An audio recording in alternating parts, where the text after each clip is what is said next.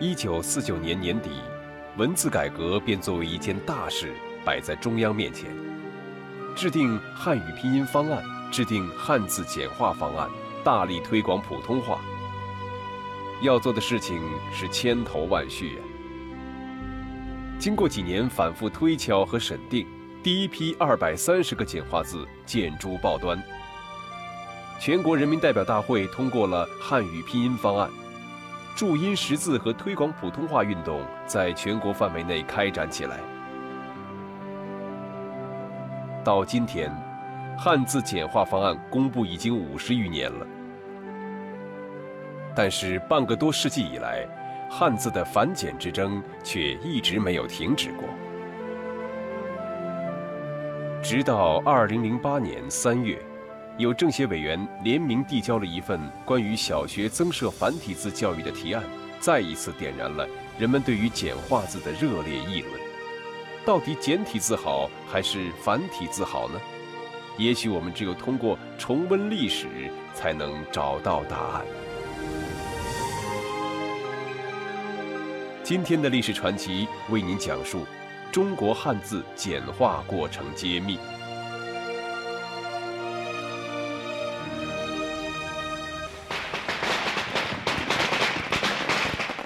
一九四九年一月三十一日，北平和平解放。此时，解放军势如破竹，全中国迎来解放只是一个时间的问题。一直致力于改革汉字的语言学家李锦熙似乎看到了汉字改革的曙光。一九四九年五月。他连同多所高校的语言文字专家，向中共五老之一吴玉章建议成立一个文字改革研究会，恢复屡被战乱打乱的文字改革工作。在延安时期，吴玉章就一直热心于文字改革，此时他也正在思考着中国的文字改革问题。李锦熙的建议与他不谋而合。于是他上书刘少奇，希望能够成立一个文字改革研究会，专门研究文字改革工作。吴玉章等人所说的文字改革工作，主要指的是创立一种拼音化新文字，以取代汉字。但当时对于这个问题，中央还没来得及考虑。刘少奇回信说：“可以组织这一团体，但不能限于新文字。”汉字简体字也应研究整理一下，以便大众应用。于是，在一九四九年十月十日，中国文字改革协会成立的时候，汉字的整理和简化也成为协会研究的目标之一。但在协会成立后，人们对于新文字的热情远远高于汉字简化。协会成立不到半年，就收到全国各地近百种新文字方案。同时，全国各地新文字研究组织也纷纷成立。据统计，仅1950年一年，全国就有60个县进行了新文字的推广活动，1万4千多人参加学习，六所大学和三所中学把新文字列为正式课程。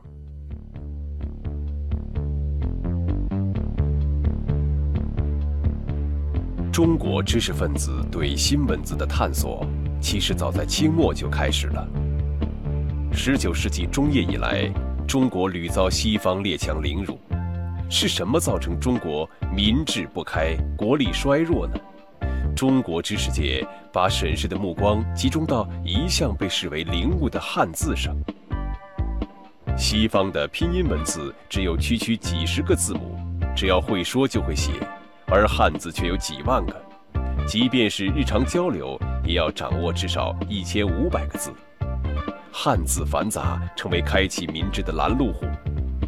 从那时起，知识分子们就思索着如何把中国文字从表意文字变成拼音文字。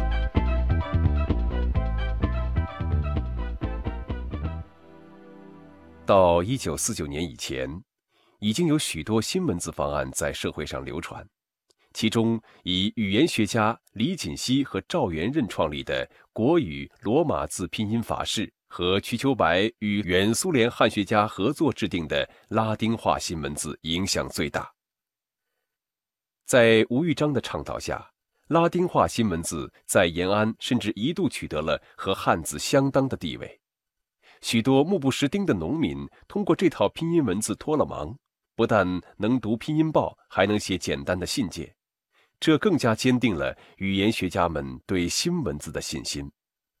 不过，连年战乱，新文字的实验和推广始终没有在全国铺开。相比之下，简化汉字的研究则显得有些门庭冷落。在一本1950年出版的《中国语文问题论文集要》中，全书五十多篇文章涉及汉字简化的只有六篇。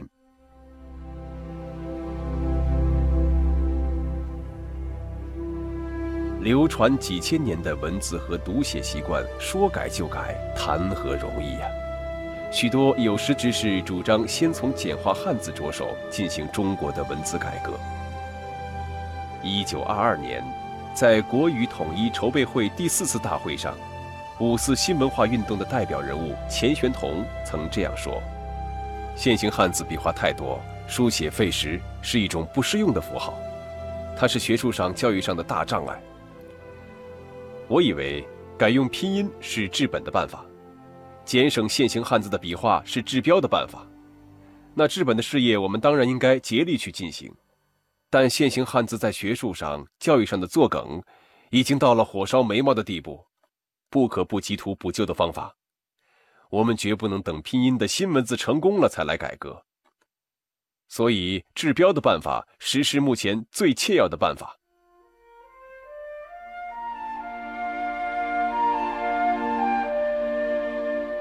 一九五零年七月，吴玉章在全国文字改革协会干部会议上传达了毛泽东的指示：文字改革应首先办简体字，不能脱离实际，割断历史。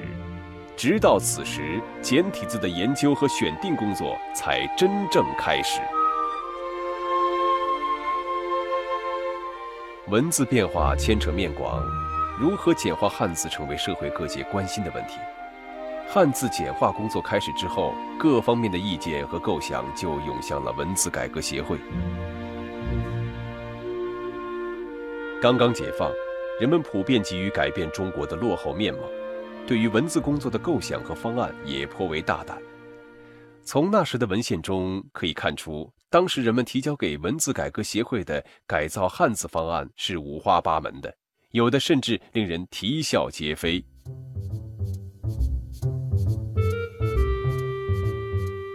有一种方案建议把汉字改造为新型生字，鉴于确定声旁比较繁复，于是有人又建议把声旁改用字母拼音。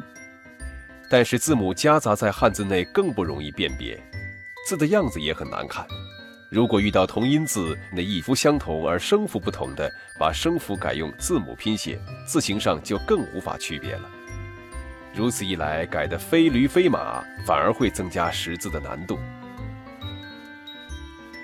另一种建议是把每组同音的字留一个，这样如果不分四声，只需要四百多个字；即便分四声，也就是一千三百多个汉字。把它们用词联写的办法来写。有人实验过，这种音标式的汉字大体也可以看懂。但文字首先作用于视觉，完全改变汉字的用法，违背了习惯，使人读起来非常别扭。还有一种方案主张系统类推。就是要把约定俗成的简化字加以局部修改，成为有系统的简化汉字。虽然这样没有打乱原字的形声系统，认识字的人可以从繁体字类推辨认，但因为有些简体字在民间已经流传甚广，不管它多么没有系统，总是人们熟悉的。如果按照系统类推来改，反而会感到别扭。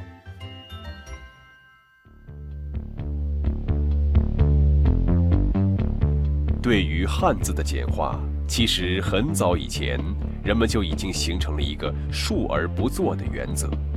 这个原则成为人们日后进行汉字简化的指导思想。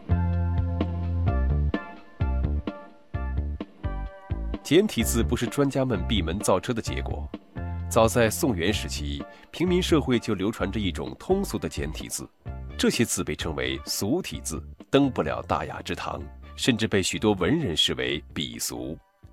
但他们在民间应用极广，人们在记账、契约、书信，甚至话本小说里，常常会写俗体字。上世纪三十年代，语言学家、北大教授王礼家正在上海上小学，对着字帖描字模是他每天的必修课。对于一个七八岁的孩子，每天一笔一画的写那些少则十几画、多则三十多画的汉字，真是一件苦差事。那时，王礼家经常会在店铺的招牌上、家人的书信中，甚至老师私下的便条中看到这些俗体字。他想，如果在作业中也能写这些字就好了。有一次，他在作文中把“浪费”的“费”字写成了俗体的“费”，结果受到老师严厉的批评。时隔七十余年，王礼家至今记忆犹新。在老师的眼中，写俗体字是没有文化的表现。虽然被排斥在主流文化之外，但俗体字的发展已势不可挡。上世纪二十年代，当人们开始着手简化汉字的时候，这些已被公认的俗体字成为首选。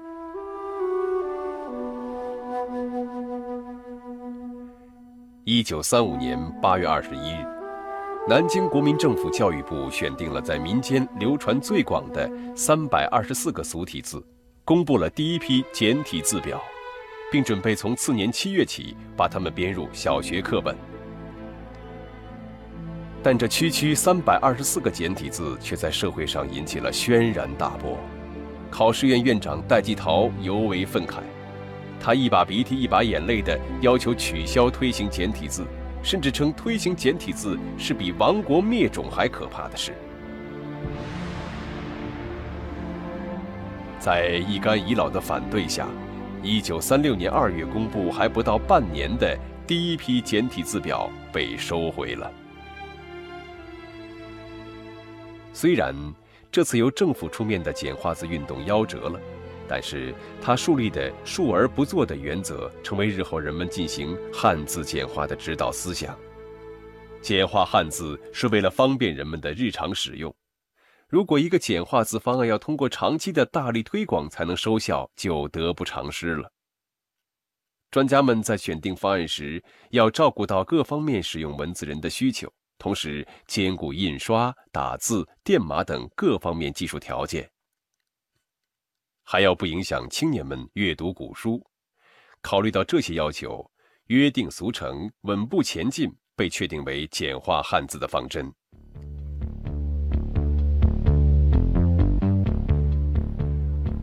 汉字简化的方针虽然拟定了，但是汉字简化方案草案在一九四九年以后，却前后数亿起稿，才最终得以通过。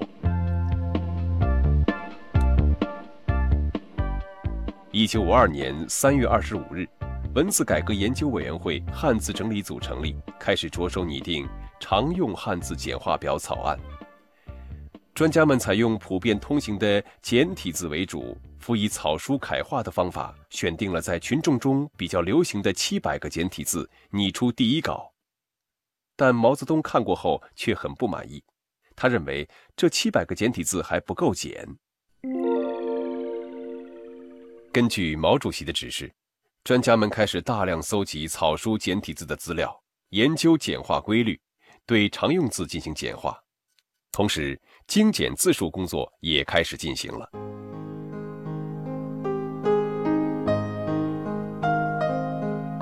自古以来，汉字就存在着很多异体字，这些字的字义、读音和用法完全一致，只是字形上有些许差别。大量异体字充斥于人们的日常生活中，既浪费成本又毫无意义，同时也给初学者增加了不少负担。废除那些不必要的异体字，无疑是精简字数最主要的途径。但是在规范字的选择中，有人倾向于甲，有人倾向于乙，一时间难以统一。为了平稳起见，一九五三年底，汉字整理组选定了三百三十八个流传最广、笔画也比较简单的简化字，拟出了常用汉字简化表草案第二稿。三百多个简体字显然不能满足简化汉字的需要，很快第二稿又被中央退了回来。经过研究。专家们认为，只能依靠简化偏旁类推的方法来扩大简体字的数量。简化过程中，专家们发现很多根据草书而简化的笔画没有更好的楷书写法，于是索性根据行草的写法，把它们收入了简体字表。一九五四年二月，收录了一千六百三十四个简体字的第三稿拟出了。此稿一出。立刻引来多方关注，反应最强烈的是出版印刷部门。五十多年前，印刷还是签字排版，一下子公布一千六百多个简体字，就意味着印刷厂要改一千六百多个铜模。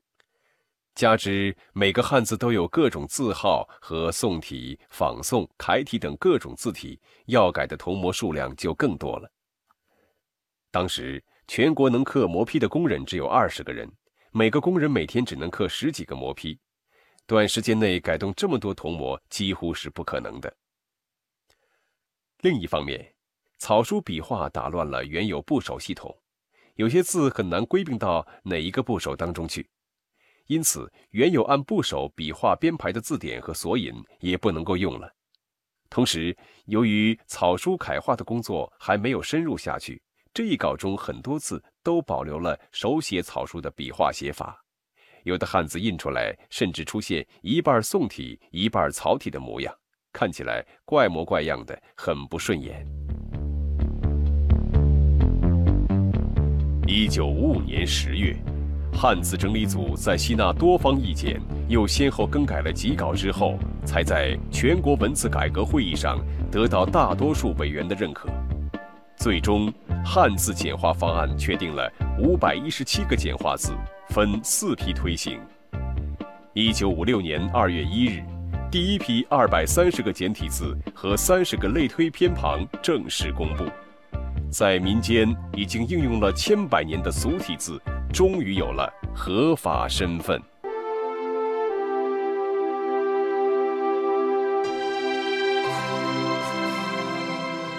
一九五六年一月一日，全国报刊实行横排。时隔五十多年，北京日报退休老职工吴斌生对于这个特殊的日子仍然脱口而出。从那一天开始，在排版车间负责剪字的吴斌生要把从字盘中剪出的签字翻转九十度再排版。吴斌生回忆说：“呃，字盘里字的顺序都是固定的，只是把繁体字换成简体字。”一点也不影响排版的速度，但是原来从右往左竖着排，现在是从左往右横着排。